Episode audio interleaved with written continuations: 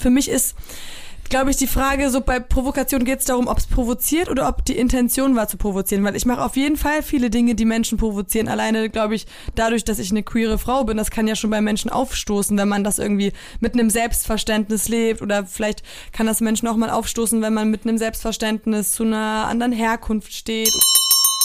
Diszipliniert sein, weil zwei Stunden rumspringen kannst du nur mit zwei Stunden rumspringen trainieren.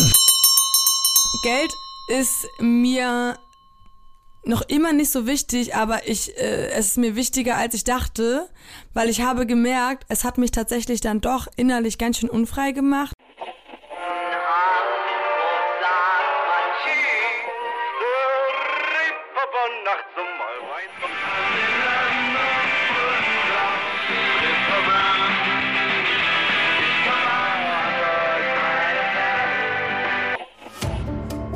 Gute Leute das Hamburg-Gespräch mit Lars Meier. Jetzt. Heute ist bei mir zu Gast Alina Bianca, bekannt als Ali Neumann. Moin, moin. Moin, moin, Lars. Danke, dass ich heute hier sein darf. Ach, wir freuen uns so.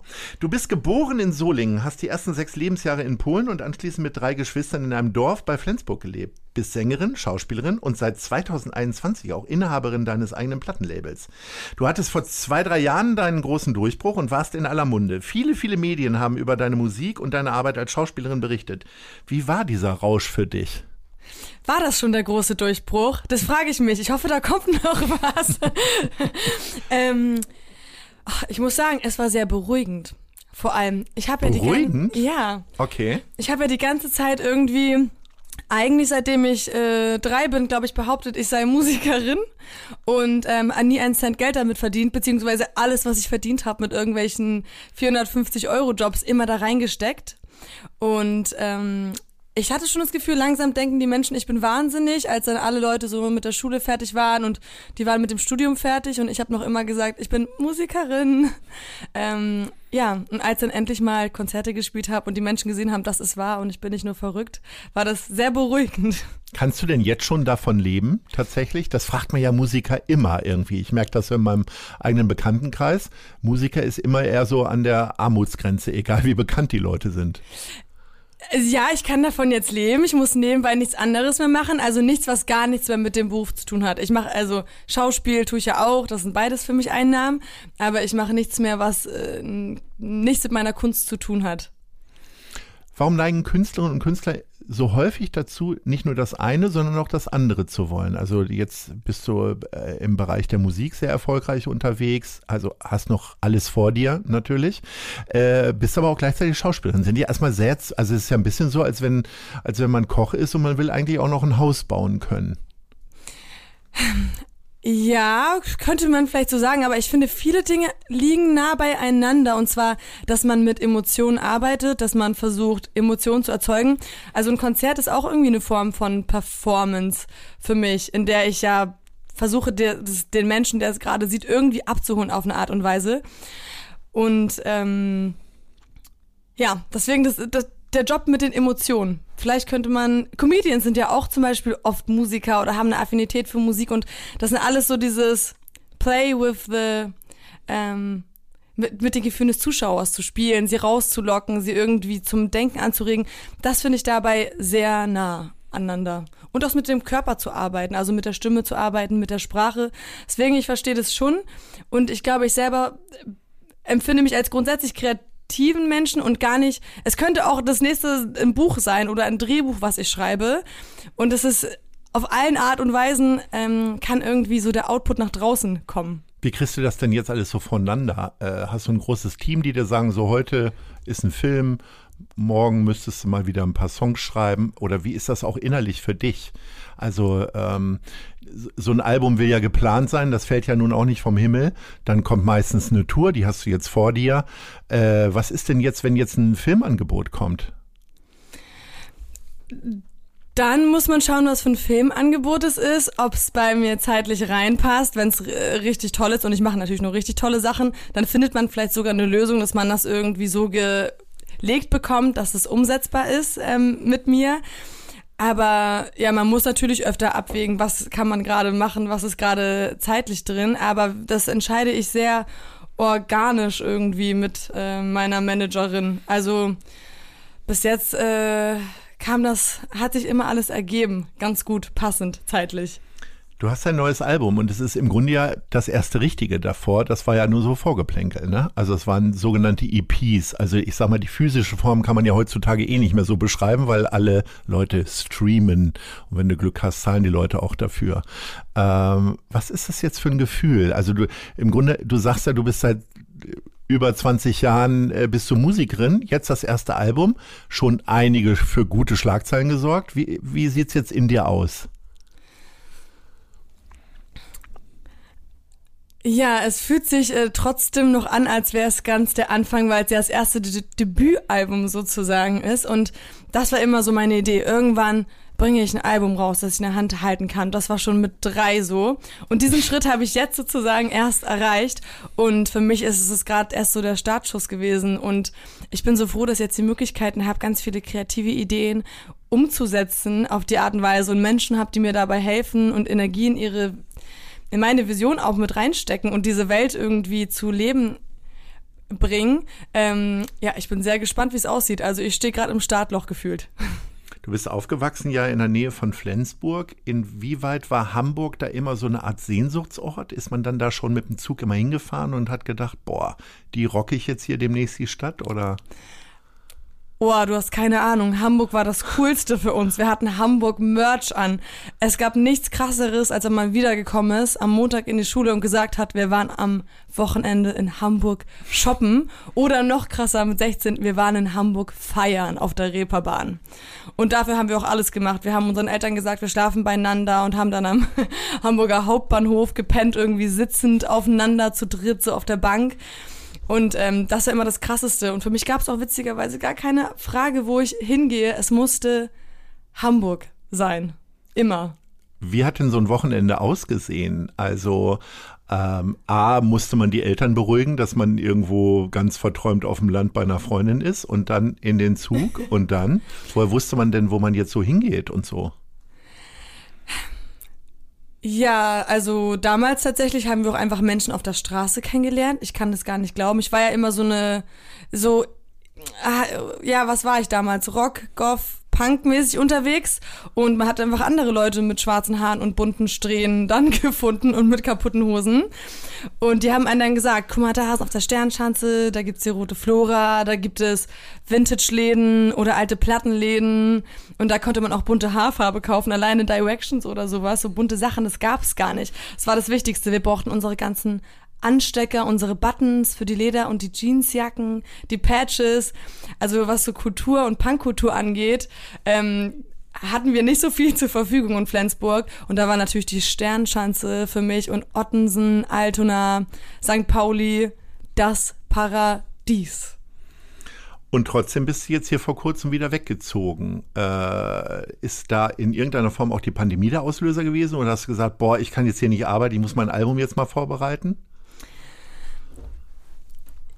Also es war eigentlich immer mein Traum, muss ich sagen, auf dem Land zu leben und das genau wie die Tonsteine Scherben zu machen. Die hatten ja dann diesen schönen Bauernhof auf dem Land und dann von da aus ähm, immer wieder in die große Welt gegangen zum Spielen und zum Konzerte geben.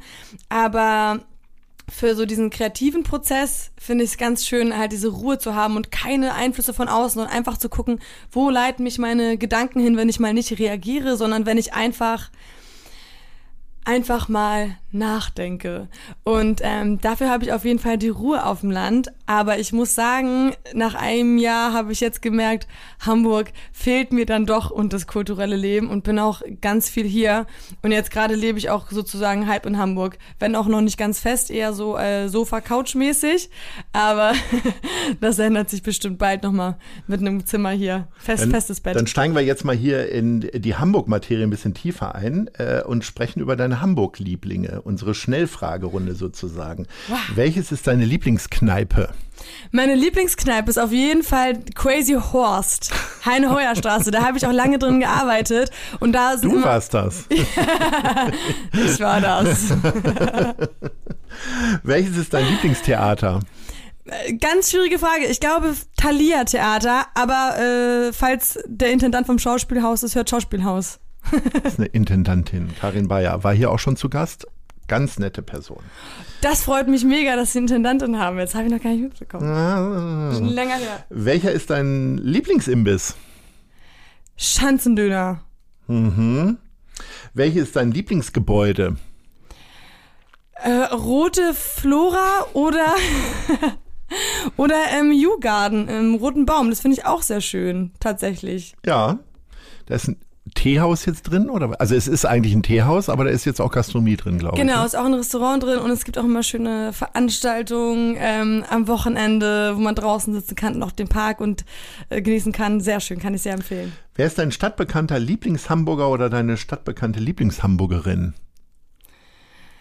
Ich würde sagen Franz Plaza, über den wir beide uns auch äh, mehr oder weniger kennen. Genau. Ähm, mein Produzent, mit dem ich viele Jahre gearbeitet habe und der kennt einfach auch so viele spannende Menschen in Hamburg und äh, die besten Ecken, also ja, und eine Hamburger Legende einfach. Die besten Ecken hast du schon angesprochen. Äh, was ist denn quasi deine Hamburg-Vita? Wo hast du schon überall gewohnt? Und damit meine ich jetzt kein Sofa wohnen, sondern wo hast du denn schon mal eine Bleibe über mindestens ein paar Wochen?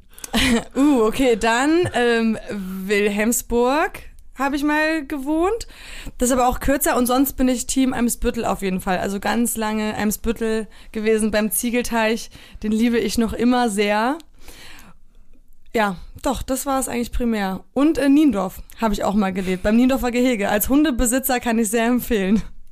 Ich bin äh, tatsächlich überrascht über diese Parallelen, weil ich, äh, mein erster Stadtteil war Niendorf. Hier bin ich angekommen Uh. und nun wohne ich in Eimsbüttel. So, ne?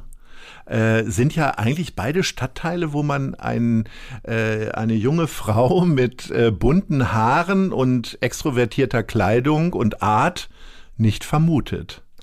Jetzt flüchtest du vom Land in die Stille und kommst dann nach Eimsbüttel, wo es auch eher ruhiger ist. Was hat denn Eimsbüttel für dich so zu bieten?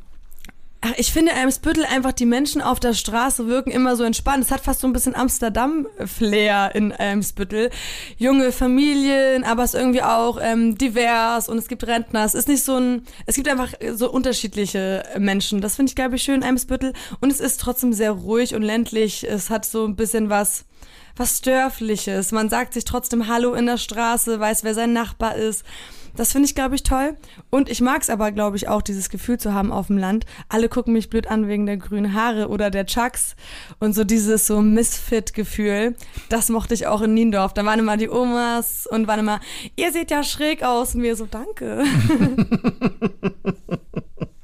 Was hast du denn, du hast das so schön beschrieben mit Eimsbüttel, ähm, was hast du denn für einen Eindruck von der Hamburger Musikszene? Wie ist dir denn hier der Einstieg so gelungen? Du bist ja hier so quasi so reingeplumpst, auf einmal warst du da, für mich zumindest. Du warst natürlich schon gefühlt seit deinem dritten Lebensjahr hier mittendrin, aber äh, tatsächlich dann äh, mit dem Song mit Trettmann und so weiter hat man auf einmal äh, überall Plakate gesehen, Zeitungsartikel und so weiter. Also, die Hamburger Musikszene war für mich immer eine sehr unterstützende Musikszene, eine sehr familiäre Musikszene. Natürlich auch dadurch, dass ich Franz gekannt ähm, habe und er mich so vielen Menschen vorgestellt hat, die es alle gut meinten. Und ähm, auch eine sehr bunte Musikszene. Also ich konnte irgendwie hier Jazz erleben unter der Woche im Birdland und äh, Bluesmusik oder im Mobile Blues Club. Und ich glaube, das finde ich schön, dass irgendwie jeder so seinen Platz hat, egal was es ist in der Hamburger Musikszene. Ähm, bist du jetzt dann schon so weit, dass du auch Sachen so zurückgibst? Und äh, ich sag mal, die Kulturszene hat ja sehr von der Solidarität hier gelebt äh, in dieser Stadt. Ähm, spürst du da auch Verantwortung möglicherweise schon? Oder sagst du, nee, ich muss jetzt erstmal noch ein bisschen für mich machen und dann kann ich zurückgeben? Der Kulturszene meinst du was zurückgeben? Hm. Ähm, Tada, ich habe euch mein Album geschenkt, Madonna Horror Komplex. Wie heißt das nochmal? Madonna Horror Komplex. ähm, nee, natürlich äh, finde ich es immer toll, wenn man äh, grundsätzlich auch, wenn man Erfolge hat, das teilt und Menschen mitzieht. Und ich freue mich darauf, wenn ich irgendwann in der Position bin auch. Also jetzt ist es noch immer so, dass ich mich selber am Aufbauen bin und meine Position am Festigen äh, bin. Aber äh, natürlich, wenn ich die Möglichkeit hätte, irgendwann andere Künstler auf einem Label äh, zu sein oder andere Künstler richtig mitzunehmen als Support für eine ganze Tour, freue ich mich natürlich unfassbar. Hamburg steht ja für ganz viel unterschiedliche Musikgrößen. Ähm, wer hat dich da so inspiriert? War es eher Hans Albers oder Freddie Quinn oder Annette Louisiane oder Ina Müller, die Hamburger Schule, James Last? Also es kommen ja ganz viele Begrifflichkeiten und Namen äh, in den Kopf. Was ist so bei dir, wenn du sagst, so bei Hamburger Musik denke ich an Ja, bei Hamburger Musik denke ich tatsächlich an Franz Plaza hauptsächlich, muss ich sagen. Das ist ähm, nach wie vor der Produzent, mit dem, von dem wir beide uns kennen. Und er hat mit ganz vielen Menschen gearbeitet in seinem Studio, in den Home Studios. Und da ist jeder ein- und ausgelaufen und auch ganz viele Nicht-Hamburger. Ähm, aber vor allem so dieser Sammelpunkt an verschiedenen Musikrichtungen und an verschiedenen Charakteren das ist, was ich äh, verbinde und ihn und seine Musikoffenheit auch gegenüber allen Genres auf jeden Fall. Und die Hamburger Schule hat mich natürlich auch beeinflusst. Ähm, also alleine mit den Menschen irgendwie im Pudel abzuhängen und zu philosophieren über alternative ähm, vielleicht Modelle eines Staates und inwiefern unsere Kunst auch ähm, gesellschaftliche Bewegungen anstoßen kann und verändern kann und was da unsere Verantwortung als Künstler ist. Das habe ich sehr viel auch in durchsoffenen Nächten besprochen, auf jeden Fall im Pudel. Und ähm, aber durchsoffen nur die anderen, weil du trinkst gar keinen Alkohol oder wie ist das? Ja, weil ich aus meinen Fehlern gelernt habe. Ah, du hast, früher hast du schon mal Alkohol getrunken. Aber hallo, ich habe wirklich äh, jedes Wochenende äh, mir richtig gegönnt. Aber irgendwann habe ich gemerkt, ach, der Kater am nächsten Tag ist es doch nicht wert. Und jetzt ist es so, dass du konsequent darauf verzichtest oder doch mal so ein Bierchen oder ein Wein oder? Zurzeit verzichte ich ganz konsequent jetzt drauf. Ja, weil ja. du so viel zu tun hast. Weil ich so viel zu tun habe. Und dann so ein Sekt, wenn man noch gar nicht trinkt, dann kann ein Sekt ja schon am nächsten Tag ne, ja. so schwierig werden. Ja, ja. Das ist ja das Problem. Wenn man einmal rauskommt, dann ist man ach, kommt man nicht mehr wieder rein. Wie ist das denn für dich gewesen? Also wenn man so die ganze Zeit darauf hinbibbert, nach Hamburg zu kommen und äh, sich ja auch mit der Musikszene dann ja in den jungen Jahren beschäftigt hat, dann auf einmal mit diesen Größen oder Idolen oder also Stichwort Hamburger Schule auf einmal ins Gespräch zu kommen? Ist es oder ist es so, waren das für dich schon immer Kolleginnen und Kollegen?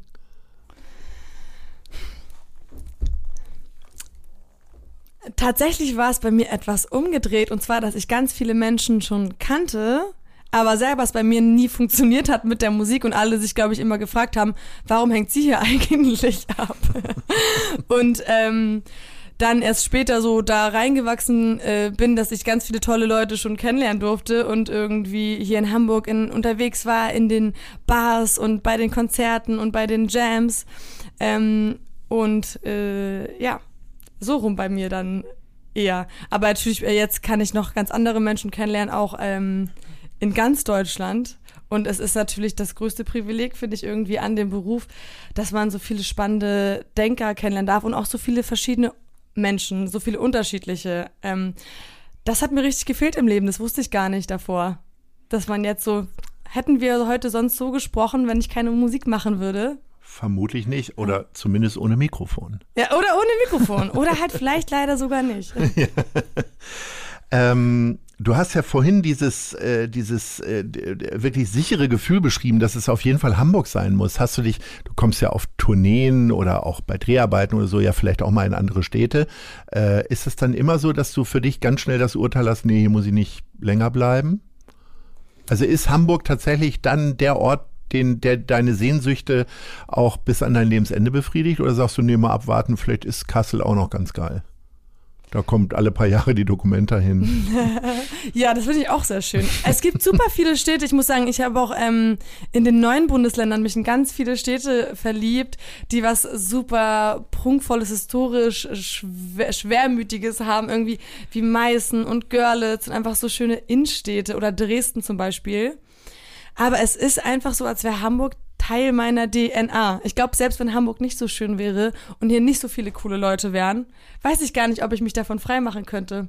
Das war immer meine Stadt, seitdem ich in Deutschland bin, wusste ich, ich möchte irgendwann nach Hamburg. Das ist für mich noch immer diese weltoffene hanseatische Stadt. Hier sind viele Menschen auf Durchreise.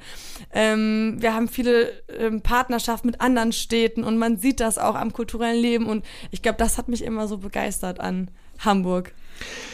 Es du? gibt ja viele Unterschiede. Also ich habe diese Sehnsucht nie gehabt nach Hamburg tatsächlich. Hamburg war für mich tatsächlich immer Musik, aber in Form von Michelle Records, weil ich hier als 14-, 15-Jähriger mit dem Zug hergerauscht bin und äh, tatsächlich mir Schallplatten geholt habe, die es in Hannover oder in Stadthagen nicht gab. Äh, aber ich wäre nicht auf die Idee gekommen hier. Ich glaube, ich habe mir mit 18, 19 noch in die Hose gemacht, als ich das allererste Mal auf der Reeperbahn lang gegangen bin, äh, wo es ja nun nicht nur Sexclubs gab, sondern auch damals schon Musikclubs. Ich wäre nicht auf die Idee gekommen, da reinzugehen, tatsächlich. Ähm, und äh, ich habe auch nicht so den, also ich habe den Drang gehabt, aus Niedersachsen rauszukommen, aber es hätte jetzt auch was anderes sein können. Ich bin aber jetzt sehr glücklich. Also da ich, für mich, ich muss hier nicht weg. Also ich glaube auch nicht, dass es, äh, dass es noch einen Ort gibt, äh, äh der mich irgendwie hier wegzieht. Tatsächlich. Auch nicht Berlin? Hast du da mal Nein. gelebt? Berlin entzieht mir immer Energie, da kann ich sehr gut drei, vier Tage verbringen und dann wird es mir entweder zu viel oder auch zu langweilig, dieses monotone, weißt du, jedes Gespräch nachts um halb eins im Club oder irgendwo äh, ist dann immer so, ich habe da ein Projekt. Ne? Das war so, also jeder macht immer irgendwas und hat was vor. Also Berlin ist für mich tatsächlich eher so die Stadt der Absichten und die Hamburger, die machen halt. So, das kann man natürlich nicht immer alles in eine Schublade stecken und es gibt genügend Freundinnen und Freunde in Berlin, die mich für diese Sätze jetzt schlagen werden. Ähm, aber Berlin hat für mich nicht die Faszination wie Hamburg, weil es tatsächlich hier auch, ähm, also für mich reicht der Rock'n'Roll hier in Hamburg tatsächlich. Wir haben die, wir haben die Rote Flora nebenan. Äh, wir haben äh, viele andere schöne Orte. Pete Doherty hat hier ein Album aufgenommen. Ähm, da kann ich gut damit leben, dass David Bowie wiederum in Berlin war. Aber ich weiß genau, was du meinst. Ich verstehe das auch. Also auf eine, selbst wenn man es gar nicht beschreiben kann, aber ähm, Berlin zieht für mich auch ein bisschen mehr Energie, weil ich glaube, es auch ganz für diese Fear of Missing Out, also die Angst, man irgendwas verpassen könnte, weil so viel mhm. passiert.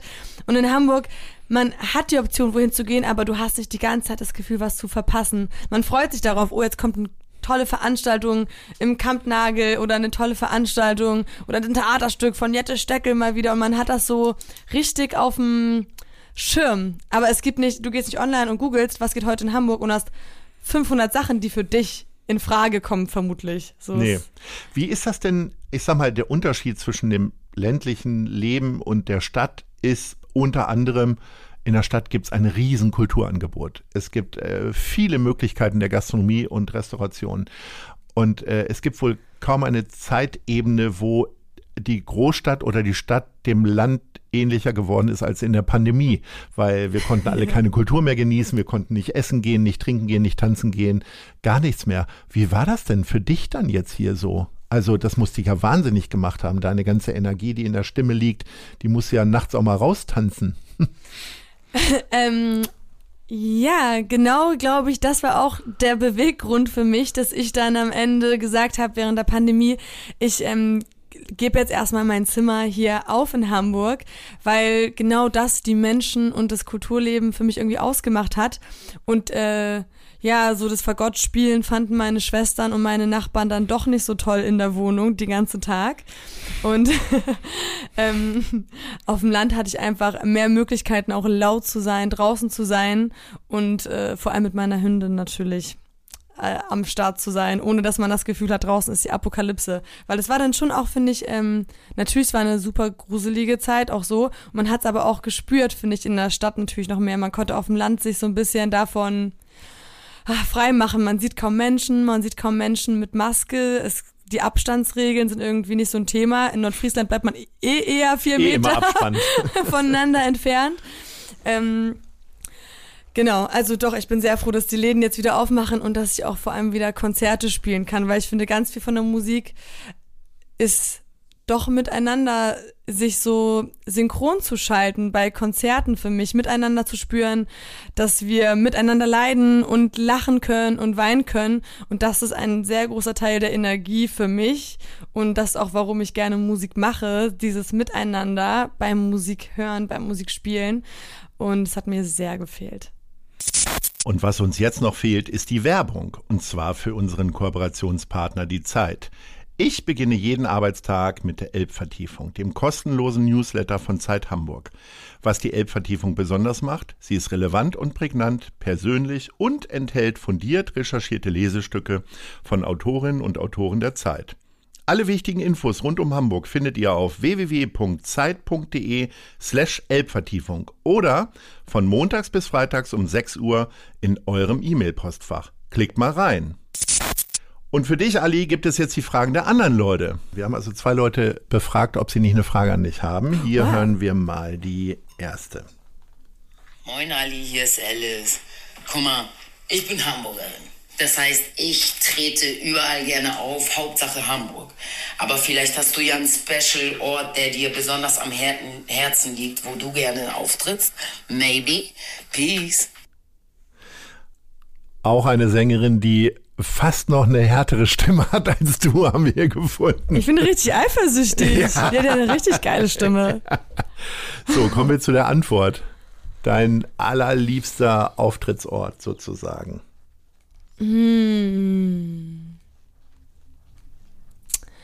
Mein allerliebster Auftrittsort.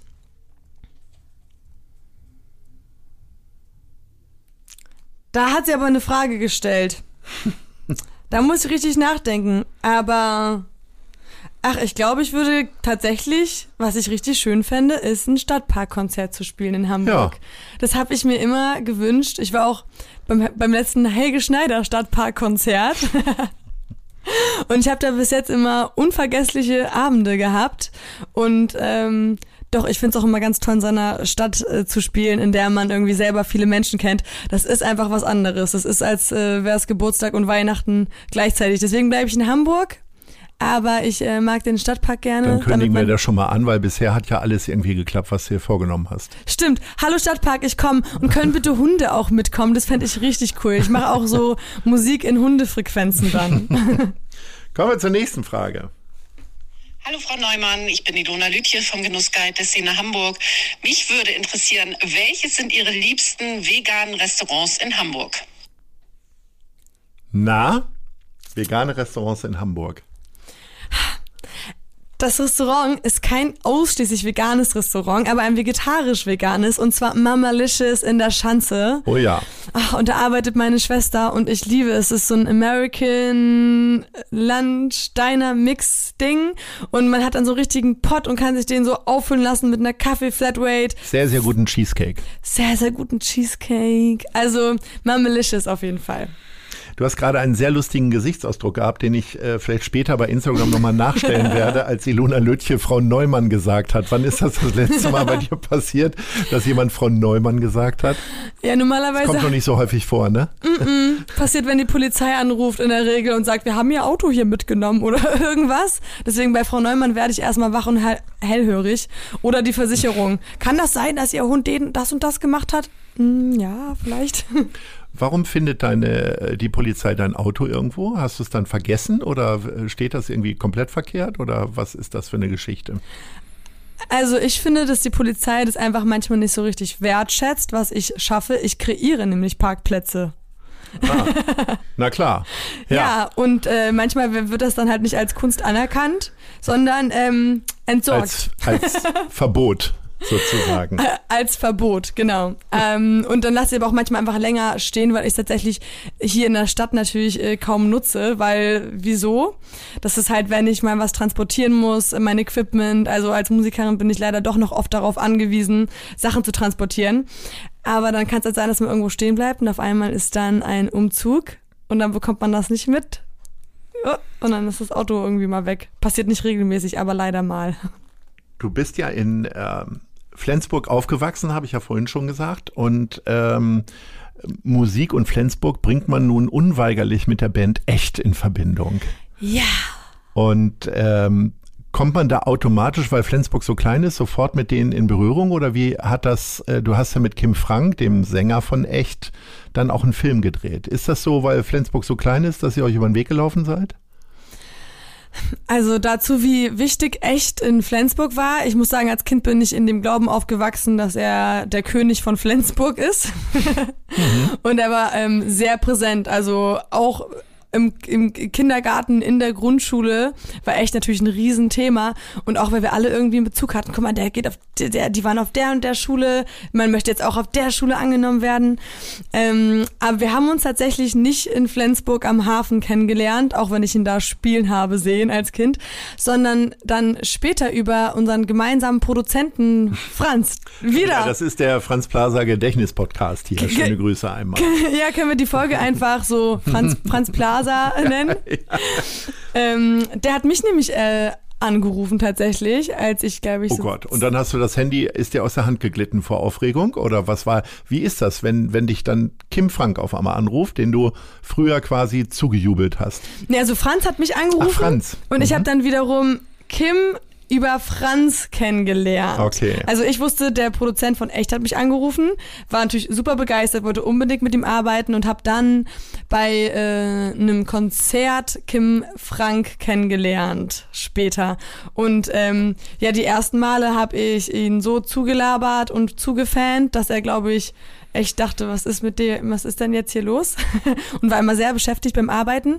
Und erst ähm, später jetzt, wo ich mein Phantom ein bisschen ablegen konnte und auch schaffe, normal mit ihm zu reden, obwohl es kommt immer noch raus, ähm, arbeiten wir jetzt auch richtig äh, zusammen.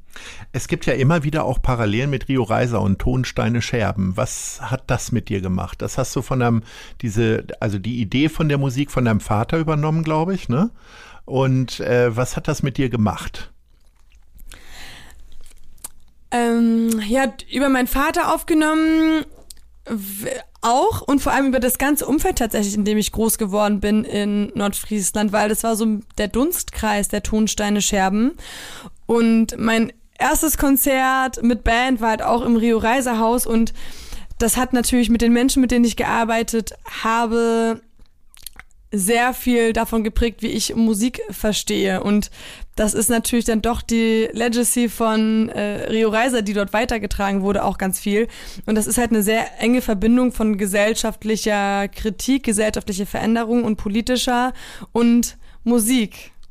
Und das war irgendwie immer ganz klar. Wenn wir Konzerte hatten, dann waren da auch die Kommunalpolitiker und ähm, wir haben dann darüber diskutiert, was da auf der Bühne gesungen wurde, ob das so okay ist oder nicht, was gesungen werden sollte und ähm, was die Politik wiederum umsetzen ähm, muss.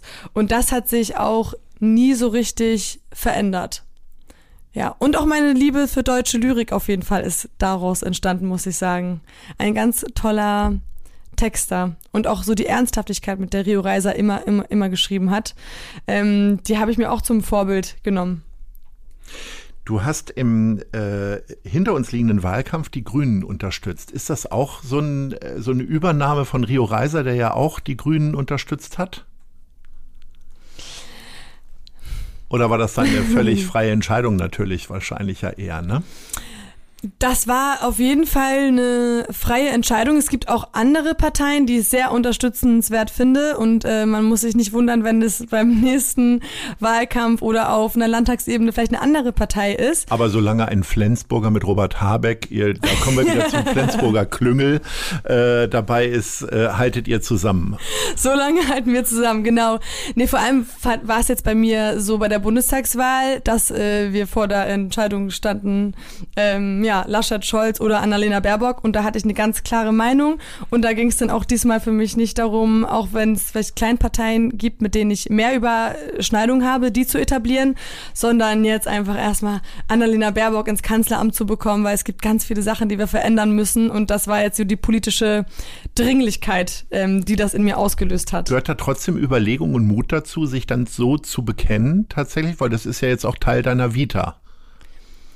Oder ist das so in dir drin, dass du sagst, nee, das gehört sich jetzt nun mal so? Tatsächlich habe ich lange damit gekämpft, ob das eine gute Idee ist. Und ich habe auch davor enge Verbindungen schon zu vielen grünen Politikern gehabt und immer wieder darüber nachgedacht, inwiefern inszeniere ich das auf Social Media oder lass das lieber sein. Und wollte dann noch eher parteifrei bleiben, sozusagen, über einen längeren Zeitraum.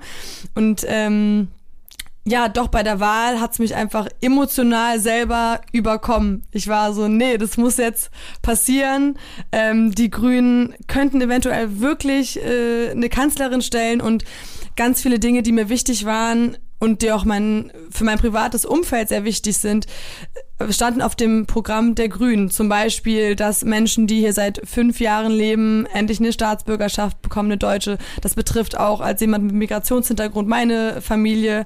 Ähm, und ja, es war einfach da dann wichtiger und da musste ich dann auch mal über meine Ideen vielleicht hinwegschauen. So, Politik hat Vorrang. Wie viel ähm, Anteil hat bewusste Provokation bei in deiner Arbeit? Auf der Bühne, im Outfit äh, und bei den Texten natürlich, weil wir haben ja immer jetzt schon mal wieder über Rock'n'Roll und Punk gesprochen und die Punkmusik war ja in erster Linie Provokation und in zweiter Linie eigentlich erst ein politisches Statement. Weiß ich nicht. Findest du denn, dass ich provokant bin? Eigentlich, das würde mich interessieren. Naja, so, so tief bin ich in deinem Werk nicht drin. Ähm, aber ich finde, das strahlst du schon aus. Und du hast es ja vorhin schon gesagt, wenn dich in Niendorf äh, eine ältere Dame anspricht und sagt, wie verrückt seht ihr denn aus, dann hast du das als Kompliment angesehen. Ne? Also äh, das ist ja, die Normalität ist ja eher die Anpassung. Äh, jetzt kann ich das persönlich auch für mich nicht so einordnen, weil ich tatsächlich auch in, in den äh, Punkzeiten und äh, Punkkreisen groß geworden bin. Das mag man heute nicht glauben, aber mit 15, 16 bin bin ich mit großer Vorliebe, das waren so die verbotenen Dinge, die ich dann getan habe. Ich bin nicht in die Clubs gegangen, sondern ich bin in besetzte Häuser nach Hannover gefahren ähm, und fand das ganz toll mit den Großen da. Ne? Also die dann wirklich aussahen wie Punks. Ich musste ja am nächsten Tag wieder ins Gymnasium und meine Mutter hätte das nicht überlebt, wenn ich mir einen Nasenring gemacht hätte oder äh, wie mein Kumpel irgendwie sich überall so Ketten rumgebunden hätte oder so. Ja. Aber das ist ja, im Grunde sind das ja so auch Merkmale von, ähm, von der Punkmusik halt, ne? Dass da, also da wurde ja alles gemacht. Eh, also nackt sein war kein, äh, dann Schlägereien auf der Bühne schmeißen mit den Musikinstrumenten. Das kannst du ja alles gar nicht mehr toppen. Ne? Also das ist ja alles schon gewesen. Nee, das kann ich also gar nicht ist das, mehr. Könnte es noch ein Mittel sein? Ähm, es kann auf jeden Fall ein Mittel sein, oder ich, mich wundert ja immer wieder, was auch noch immer nach wie vor eine Provokation ist. Oder zum Beispiel der Rapper Lil Nas ähm, Ex, der dann irgendwie mit einem Mann rumknutscht als ähm, schwuler Mann im amerikanischen ähm, Hip-Hop, äh, ist ja trotzdem auch noch große Provokation für viele Menschen. Und für mich ist glaube ich, die Frage, so bei Provokation geht es darum, ob es provoziert oder ob die Intention war zu provozieren. Weil ich mache auf jeden Fall viele Dinge, die Menschen provozieren. Alleine, glaube ich, dadurch, dass ich eine queere Frau bin, das kann ja schon bei Menschen aufstoßen, wenn man das irgendwie mit einem Selbstverständnis lebt. Oder vielleicht kann das Menschen auch mal aufstoßen, wenn man mit einem Selbstverständnis zu einer anderen Herkunft steht oder so. Aber ähm, ich habe nicht so den Wunsch zu provozieren an sich, sondern Dinge einfach, die ich lebe oder sind einfach manchmal noch immer eine Provokation in der Gesellschaft, aber eigentlich versuche ich eher immer in den Dialog zu kommen, miteinander zu reden oder einander abzuholen, also gar nicht so Fronten zu bilden und jetzt jemandem vor den Kopf zu hauen, aber das äh, kann natürlich trotzdem passieren, wenn ganz verschiedene Werte aufeinandertreffen. Aber mein Ansatz ist immer eher, lass zusammen Blumen pflanzen, statt Bierflaschen rumschmeißen. Also doch äh, das Schaf im Wolfspelz sozusagen bei dir. ja, eher so.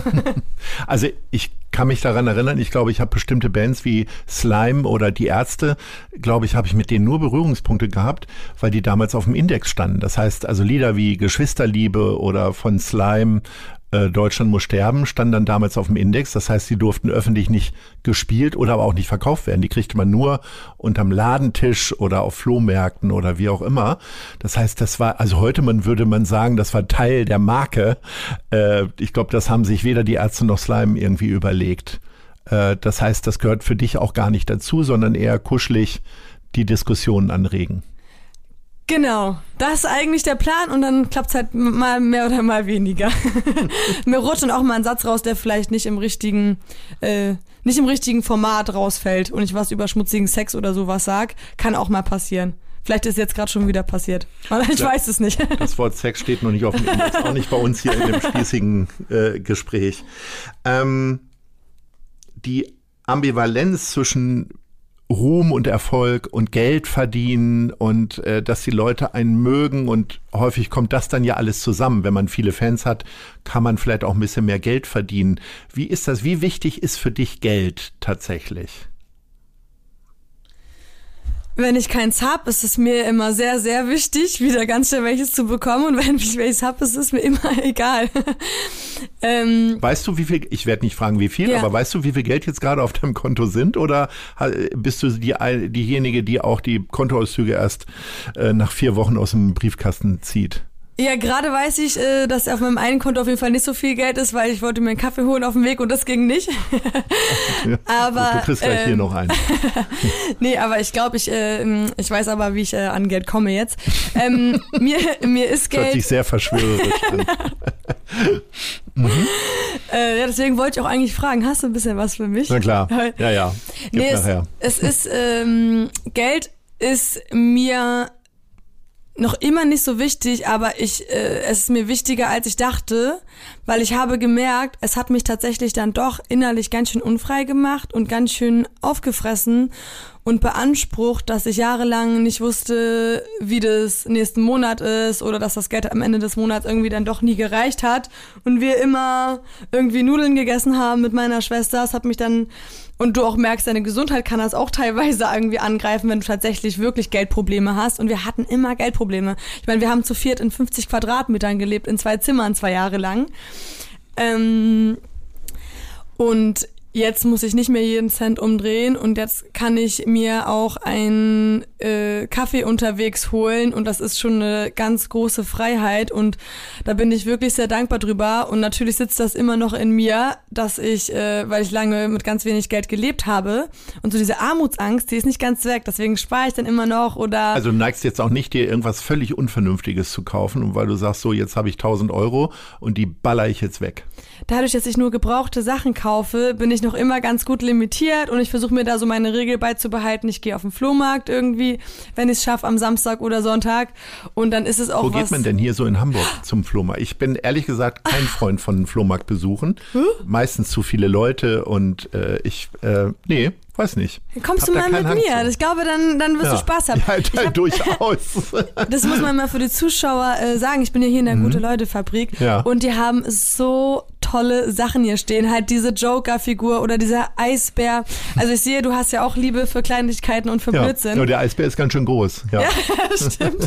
Die Joker-Figur auch. Ja. Ähm, aber du wirst auf jeden Fall auf dem Else-Rauchplatz sehr spannende Sachen finden. Okay. Ganz toller Eimsbüttler Nachbarschaftsflohmarkt. Dann haben wir jetzt eine Verabredung. Wir haben eine Verabredung. Bei schönem Wetter aber. Bei Regen würde ich dann schon gar nicht dahin gehen. Wenn Else-Rauchplatz Flohmarkt ist, ist ja. immer gutes Wetter. Ach, das ist ganz herrlich. Das kann man nicht glauben. Und gehst du dann dahin und spazierst dann da nur so lang oder handelst auch dann so probehalber und wenn die, wenn du die so richtig runtergehandelt hast, dann nimmst du es auch mit oder mit welcher Inspirationsgabe gehst du dahin?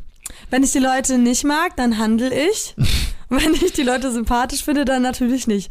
Dann gebe ich auch mal vielleicht einen Euro mehr oder sowas. Und was sind das für Dinge, die du dann da auf dem Flohmarkt kaufst? Also Klamotten und auch so anderen Gedöns, sag ich mal? Weil für mich ist es ja meistens Gedöns. Äh, ja, auch Gedöns. Ich bin so ein Messi in the making. Ah. also natürlich Klamotten primär. Ich äh, liebe Anziehsachen, ähm, aber auch Schallplatten natürlich suche ich oder irgendwie ach, Glaskunst finde ich auch toll, so geblasene Sachen. Ganz viel Blödsinn auch. Komm mal, kannst du bei mir zu Hause gucken, dann siehst du. Also alles, was jemand anders nicht mehr braucht, findet bei mir einen Platz. Ja, sehr schön. Ähm, wenn wir schon über so Geschirr und so weiter sprechen, sprechen wir mal so über so ganz weltliche Dinge. Äh, wie sieht's denn aus mit Kochen? Ich kann es mir nicht vorstellen. Aber sag mal, also geht es über Nudeln mit Ketchup hinaus? Kennst du diese Leute, die, die einfach so richtige Bandkochs sind? Ja. Ich, ich kann nicht kochen normal eigentlich, aber ich bin richtig krass in, wie versorge ich eine Band. Also du kannst nicht für dich alleine kochen. Nee, aber so Bandsuppen kann ich. Also ich, alles ist ausgerichtet, alle äh, auf so 20 Leute, was ich kochen kann. Mhm. Nur genau dann passt sozusagen die Menge. Ich kann für 20 Leute Erbsensuppe, für 20 Leute Linsensuppe, für 20 Leute Kokos, Karottensuppe. Ich bin sagen Mini-Catering für meine eigene Band bei Proben. Und was machst du jetzt, wenn du so alleine in deiner Wohnung bist oder zu zweit? Dann müsst ihr für 20 Leute essen oder gibt's dann einfach, dann gibt's halt Pizza äh, mit Bringdienst oder wie? Oder wie läuft das? So, also gestern zum Beispiel habe ich mir einen Kürbis aufgeschnitten, den ich aus dem eigenen Garten geerntet habe und in den Ofen gemacht mit Öl und Salz. Ich weiß nicht, ob man das. Das ist eigentlich ganz schön eklig, vermutlich, ne? Das ist keine. Nö, warum? Also bis hierhin habe ich noch keine Ekel gespürt. Ja, okay. Vorausgesetzt, du machst die Kerne raus und so und wäscht den vielleicht einmal. die Kerne habe ich erst rausgemacht nach dem Backen. Das war nicht so gut. Die haben sehr gekokelt. Nein, das ist keine gute Idee, durchaus. ja. Das heißt, du, man findet auch kein Kochbuch in deiner Küche. Nee. Gibt's ja auch auf Flohmärkten Kochbücher.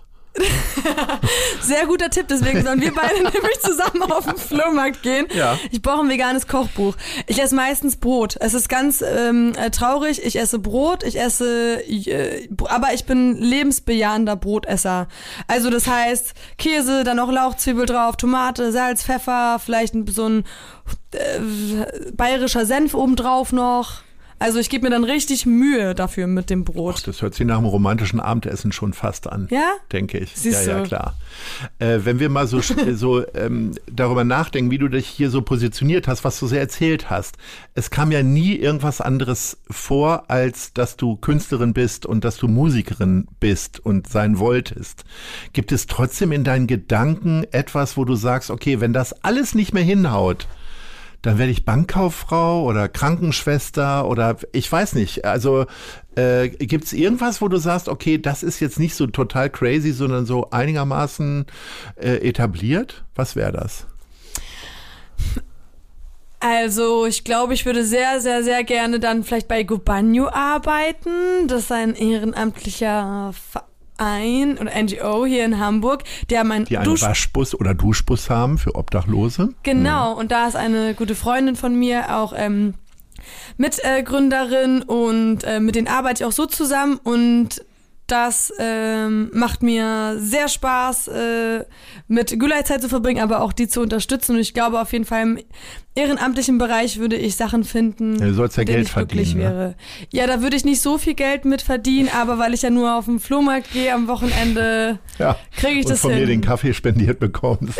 ja, so, aber das sind Sachen, die ich dann ernsthaft interessant Du hast deine Fett. drei Geschwister angesprochen. Äh, haben die denn jetzt was Vernünftiges gelernt oder sind die auch eher so künstlerisch unterwegs?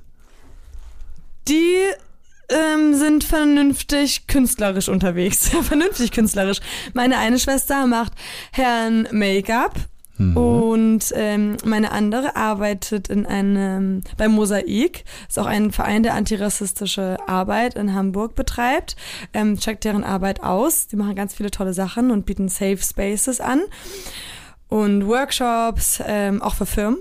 Und äh, dann äh, die andere arbeitet bei Mamalicious im veganen Restaurant. Ähm, ist das dann so, also man verdient ja nicht gleich Millionen, wenn man dann mal so den gefühlten Durchbruch irgendwie hat letztendlich, aber dass ihr schon immer so zusammengehalten habt, das Geld, was da ist, gebe ich den Geschwistern auch ab? Und äh, gucken die jetzt alle auf dich oder bist du da immer noch Ali? Oder nennen die dich Bianca? Ja, ich sage immer, wenn es bei mir regnet, tropft es auch bei denen, aber ähm, das, äh, der, ja, es kam jetzt auch kein Ungewe äh, Ungewetter, Un Ungewetter, Unwetter, muss ich sagen, ähm, aber bestimmt bald. Aber ja, wir teilen immer und ich muss sagen, ganz lange wurde ich äh, auch viel mehr von meinen Schwestern getragen in meiner Musikaufbauphase und jetzt bin ich froh, wenn ich auch mal bei einer Kaution aushelfen kann oder so. Kautionen sind immer noch das Problem. Genickbruch jedes Mal. Ein wunderbar spießiges Wort äh, ist auch das Thema Hobbys. Könntest du da was reinschreiben in die Zeile?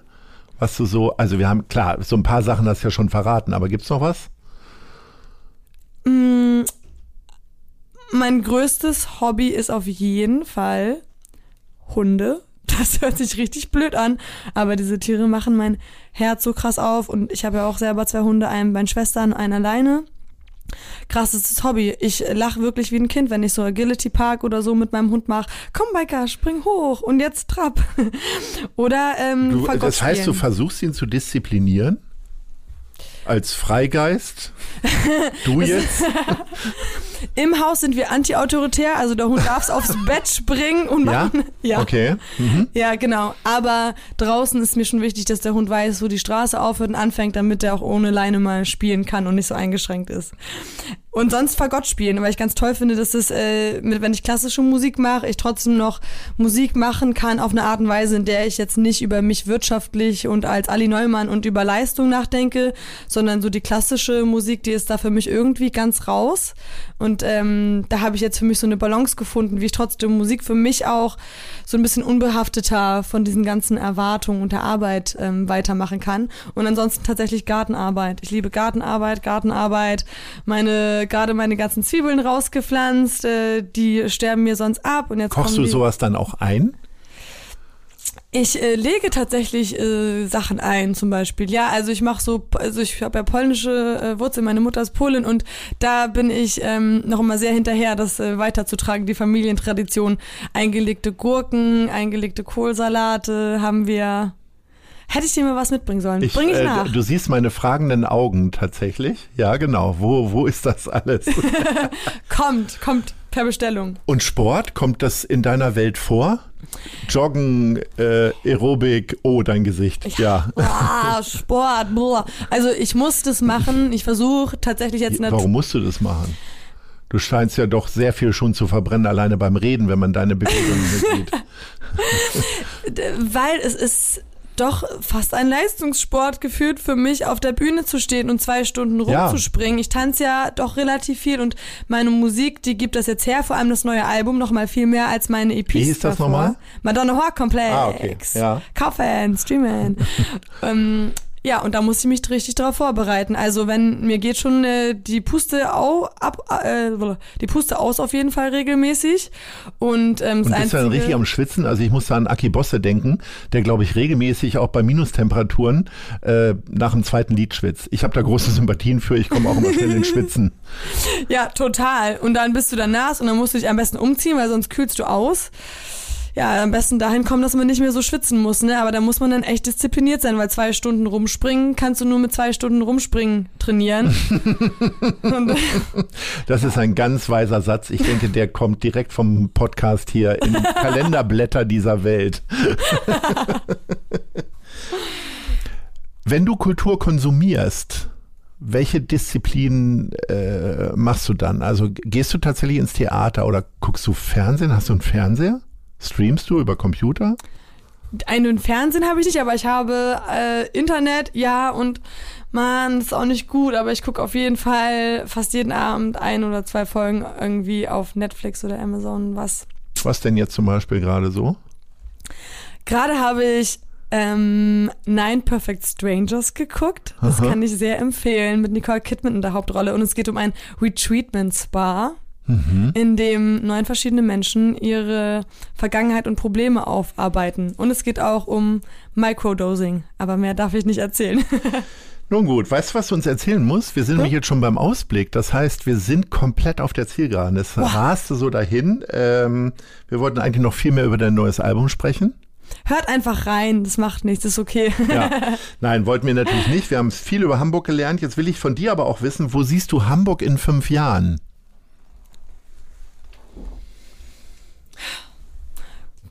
Grün links regiert und dann eine Opposition, die Tierschutzpartei. ähm, und äh, ja, ich finde, wir haben ganz viele tolle Projekte angeschoben in Hamburg. Ähm, wir haben auch, ach, so Sachen wie zum Beispiel den Park Fiction, wo man die Leute mit einbezogen hat, äh, ihre Nachbarschaft zu gestalten. Das finde ich ganz toll. Und ich finde auch, man sieht so in der Nachbarschaft äh, und vielen Nachbarschaften, wie sich ganz viele schöne Sachen und Festivals und ähm, auch nach Corona viele gemeinsame Projekte entwickelt haben. Und ähm, ist einfach eine Stadt, die sowieso schon ein großes solidarisches Herz hat. Und ich freue mich, wenn wir das weiter ausbauen und wertschätzen. Ich habe die Augen zugemacht und dachte, sie spricht wie eine Politikerin gerade. Also wäre das was für dich, aktiv bei den Grünen oder bei der Tierschutzpartei mal einzusteigen? Ja oder nein? Kurze Ja, Antwort. Ja, ganz ehrlich, ja, ich war auch in Parteien aktiv ähm, und das hat mir auch immer äh, Spaß gemacht. Nur so lange über einen Bordstein zu reden, drei Stunden bei irgendeiner Sitzung, das war dann irgendwann doch nicht mehr so meins. Wo siehst du dich in fünf Jahren in zwei Sätzen gesagt, wenn das da reinpasst? Das weiß ich nicht, aber ich hoffe, es geht mir gut und was mir gut tut, das ändert sich die ganze Zeit. Da muss ich leider immer flexibel bleiben. Gibt noch keinen Masterplan für meine Psyche. Ich drücke dir die Daumen, dass es dir jederzeit gut geht und wir alle kaufen uns jetzt das Album. Madonna Horror Komplex und freuen uns daran. Und äh, vielleicht spielt der Radiosender, der das auch ausstrahlt, ja jetzt sogar einen Song von dir. In diesem Sinne, vielen, vielen Dank. Das war eine große Freude. Ich bin ein bisschen außer Atem. Ist ein bisschen so, als wenn wir gejoggt hätten, wir beiden, weil es war doch sehr aufregend. Herzlichen Dank und Ahoi. Dankeschön dir, Lars. Ahoi. Das war Gute Leute. Das Hamburg-Gespräch mit Lars Meier. Von der Gute-Leute-Fabrik, Szene Hamburg, dem Zeitverlag und 917XFM. Folgt dem Hamburg-Gespräch als Podcast auf allen bekannten Streaming-Plattformen. Und die nächste Ausgabe gibt es natürlich auch wieder hier bei 917XFM, Hamburgs Musiksender.